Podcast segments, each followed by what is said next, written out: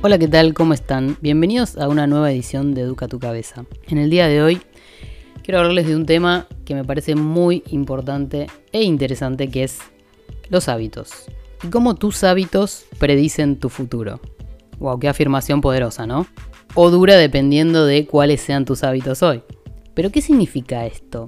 Generalmente un hábito nos conduce a adoptar cierta postura sobre algo, a conseguir o no una cosa, un estado.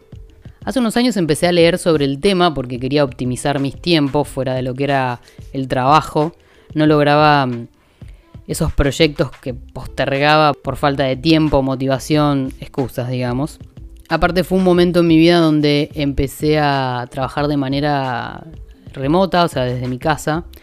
Y la verdad que ahora que todos experimentamos eso por la pandemia, creo que podemos llegar a la conclusión de que no es algo fácil no es fácil la motivación, la disciplina, estando siempre en, una, en un mismo lugar. Este, a mí me llevó muchos años descubrir, digamos, herramientas que me permitan a mí ser productiva en mi trabajo y a la vez creativa, porque mm, los que hacemos trabajos en donde estamos todo el tiempo sentados, la verdad que la fisiología impacta, ¿no? Entonces hay que moverse, hay que cambiar el aire, porque si no lo volvemos todo más automático y nos cuesta encontrar em, esa motivación en lo que hacemos.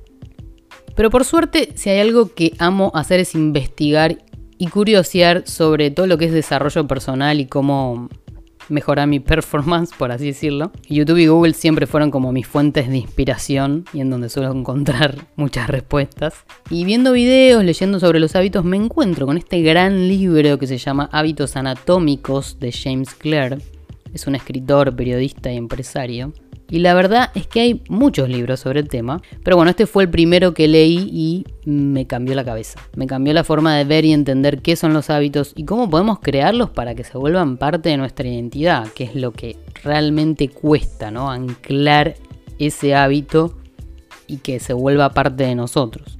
A partir de la lectura de este libro y de otros sobre cómo tomar acción en las cosas que no tenemos ganas de hacer porque nuestro cerebro nos boicotea, pero que si las hacemos nos hacen sentir bien, crecer, y es la única manera. También leí otros como Poder de los 5 segundos de Mel Robbins, en donde plantea que al momento de tomar una acción, o sea, de hacer algo, cualquier cosa, desde levantarte de la cama, decidir al gimnasio o entablar una conversación difícil, tenés que contar hasta 5 en cuenta regresiva y actuar. Porque si no, si pasas esa brecha, ya entra el cerebro en acción, en modo supervivencia. Ya lo empezás a pensar dos veces y probablemente no lo hagas, porque generalmente pasa eso, cuando empezamos a sobrepensar las cosas, no las hacemos. Ese libro también me marcó mucho en el sentido de que, si bien yo ya era una persona disciplinada, me empujó a evitar el sobrepensar que tanto padecí toda mi vida, digamos. Ese libro, por ejemplo, me hizo cambiar mi mirada en cuanto al deporte, ¿no? Yo tenía ganas de entrenar, empecé a entrenar eh, Jiu-Jitsu y mm, me pasaba que antes de, de ir a la clase no tenía ganas porque hacía frío, porque estaba cansada. Entonces empecé a aplicar la técnica de los 5 segundos. 5, 4, 3, 2, 1, agarro todo y salgo. No lo pienso. Era como lavarme los dientes, o sea, vos pensás todos los días, uy, me tengo que lavar los dientes, no tengo ganas. No, vas y lo haces, porque es un hábito que lo haces desde chico. Entonces, esos ese libro, también libros como los de Tony Robbins, que me hicieron entender esto de poder asociar placer-dolor. Tony dice que el secreto del éxito consiste en aprender a usar el sufrimiento y el placer en lugar de permitir que estos nos usen a nosotros. Y si lo hacemos así, podemos ejercer, digamos, un mayor control sobre nuestra propia vida y no que la vida nos controle a nosotros, que es también lo que hablamos de las emociones. ¿Qué significa esto, linkear, digamos, el sufrimiento y el placer? Es, bueno, algo así como que asocies el dolor que te genera ese placer inmediato después. Por ejemplo, qué placer no haber ido a entrenar con este día. Pero después viene asociada la culpa, el malestar de que no entrenaste, no liberar esas endorfinas que tanto te hacen sentir bien. Entonces que pese eso, porque es menor el dolor de permanecer en una situación actual que el dolor del posible fracaso al intentar cambiar. Por eso es clave invertir esto y que te pese más el dolor de no haberlo intentado que el placer momentáneo que te quedes en tu zona de confort. ¿Cuántas veces nos pasó? Pero qué pánico, ¿no? O sea, creo que mi pánico en esta vida es llegar a los 80, 90 años y pensar qué hubiera pasado si, ¿no? O sea, eh, es una de las peores preguntas que considero que uno se puede hacer. Me acuerdo que hace un tiempo escuché una frase o una historia de algo así de que, que cuando te morías podías ver tus posibles versiones, ¿no? De lo que, que, hubiera pasado si hubieras tomado este camino. Y creo que ese es el peor de los infiernos, ¿no? De, de si cuando nos morimos vemos que podríamos haber sido esa persona que queríamos hacer o haber tenido esa vida que queríamos hacer si simplemente nos hubiéramos animado y, empujado. Pero bueno, entonces, ¿qué son los hábitos? ¿No? Porque estamos hablando de los hábitos, pero bueno. Los hábitos vendrían a ser cualquier conducta que repetimos regularmente, tanto para bien como para mal. Entonces, ¿cómo se forman? Repetición, mis amigues. ¿Cuál es la importancia de generar buenos hábitos? Bueno, hoy hay demasiadas preguntas. Volvamos a este maravilloso libro del cual les hablé al principio y no desarrollé, que es Hábitos Anatómicos. ¿Qué plantea este hermoso autor? Bueno, él dice que hay cuatro pilares importantes para generar hábitos. Uno es por qué pequeños cambios marcan la diferencia. Mejorar un 1% todos los días puede que no te marque la diferencia a corto plazo, pero sí a largo plazo. El éxito es el producto de los hábitos diarios, no de una transformación única en la vida. Pero para marcar una diferencia significativa los hábitos deben persistir el tiempo suficiente para romper esa meseta. Los hábitos son los que componen el desarrollo personal. El tiempo magnifica el margen entre el éxito y el fracaso, multiplica cualquier cosa que alimentes. Los hábitos buenos hacen el tiempo de tu aliado. Los malos hacen del tiempo tu enemigo. Pilar número 2. A la mierda las metas, es mejor que nos enfoquemos en sistemas. ¿Qué quiere decir esto? Ganadores y perdedores pueden tener las mismas metas. Alcanzar una meta es solo un momento de cambio. Lo que realmente necesitamos cambiar son los sistemas que nos llevan a alcanzar o no esa meta. Las metas restringen nuestra felicidad, la, la famosa frase de una vez que logre X cosa voy a ser feliz. Los objetivos están en desacuerdo con el proceso a largo plazo. Entonces, una frase muy buena que dice el autor en el libro es, el propósito de establecer metas es ganar el juego. El propósito de construir sistemas es continuar jugando el juego. Pilar 3. El cambio de identidad es la estrella norte del cambio de hábitos. ¿Qué quiere decir esto? Acá entra en juego nuestro diálogo interno. Si decimos, quiero comer más sano, voy a hacer la dieta de X persona, de X famoso. Estamos buscando el cambio en el mundo externo, y eso no nos va a durar. En cambio, si nos empezamos a pensar como personas sanas, que día a día vamos cambiando a hábitos saludables, eventualmente nos vamos a volver esa persona. Y en el pilar número 4, él dentro de este pilar marca cuatro leyes fundamentales del cambio de comportamiento, o sea, cómo lo anclamos ese nuevo comportamiento y lo hacemos parte de nuestra persona. Y dice, 1. Hace lo obvio, crear un ambiente a tu favor que te estimule que sea visual, que esté a tu alcance. Como la ley de la proximidad, digamos, estar rodeado de lo que te acerca a la creación de ese hábito. Un ejemplo sencillo es si todas las noches me olvido de agradecer mi día, lo cual recomiendo, es muy importante, me pongo una alarma que suene todos los días a la misma hora. Vas a ver que después de un tiempo te vas a anticipar a la misma porque ya se volvió parte de vos. Ley número 2. Volvelo atractivo que haya una recompensa por cada vez que haces algo que va a formar ese hábito. La anticipación a la gratificación aumenta nuestros niveles de dopamina, que es la hormona de la motivación.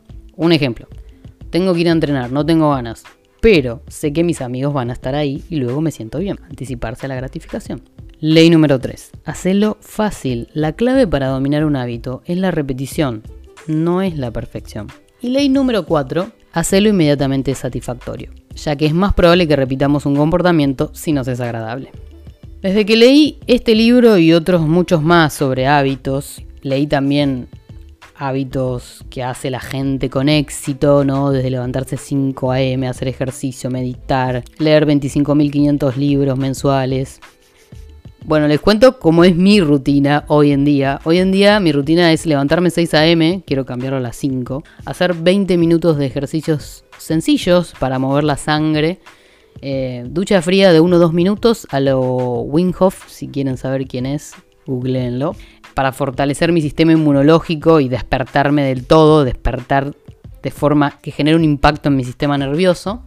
Y después hago una breve meditación de visualización de metas y agradecimientos. ¿Por qué hago esto?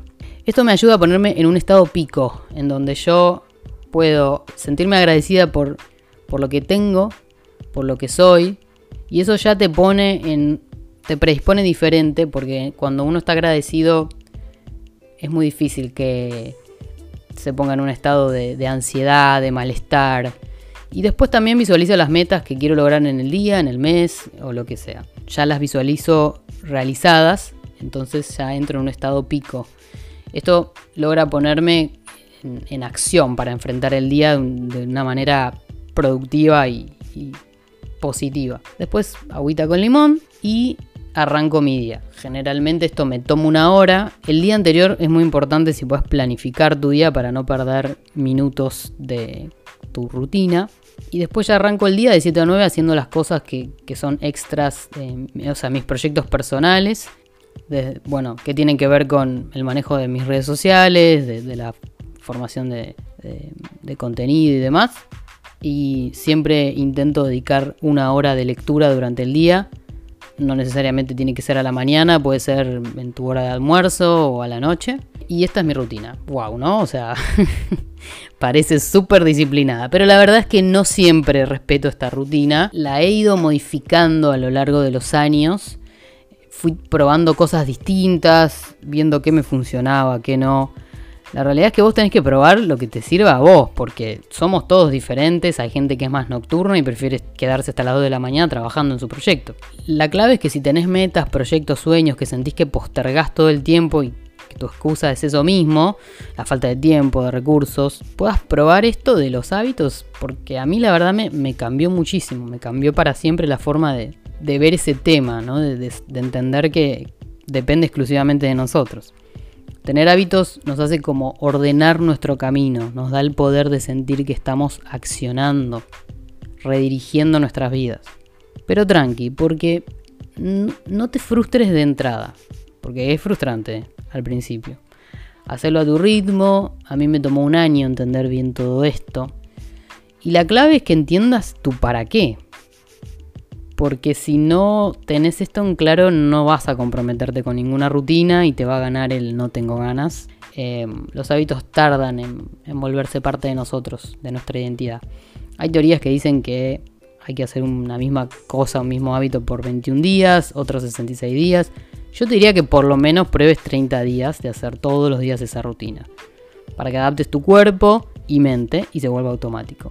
Pero ya te digo, clave que sepas para qué lo estás haciendo. O sea, porque si no lo tenés en claro, no va a, a no se va a anclar ese hábito que te va a llevar a ese para qué. Aparte es una lucha diaria, o sea, va a haber momentos en donde vas a sentir que esa rutina fluye en vos y que te encanta hacerla y otros momentos que no. Es un proceso que tarda y es una lucha diaria con nuestro cerebro que es pago. Ya lo hablamos varias veces.